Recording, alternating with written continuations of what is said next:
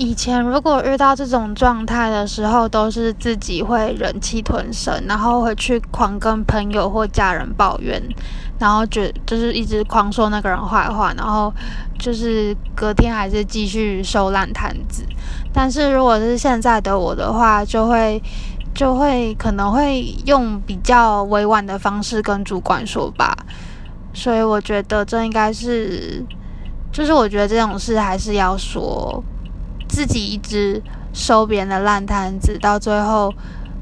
不仅累的是自己，然后搞不好自己会就是连对这份工作的那种期望啊，都会被这种事情给消磨掉。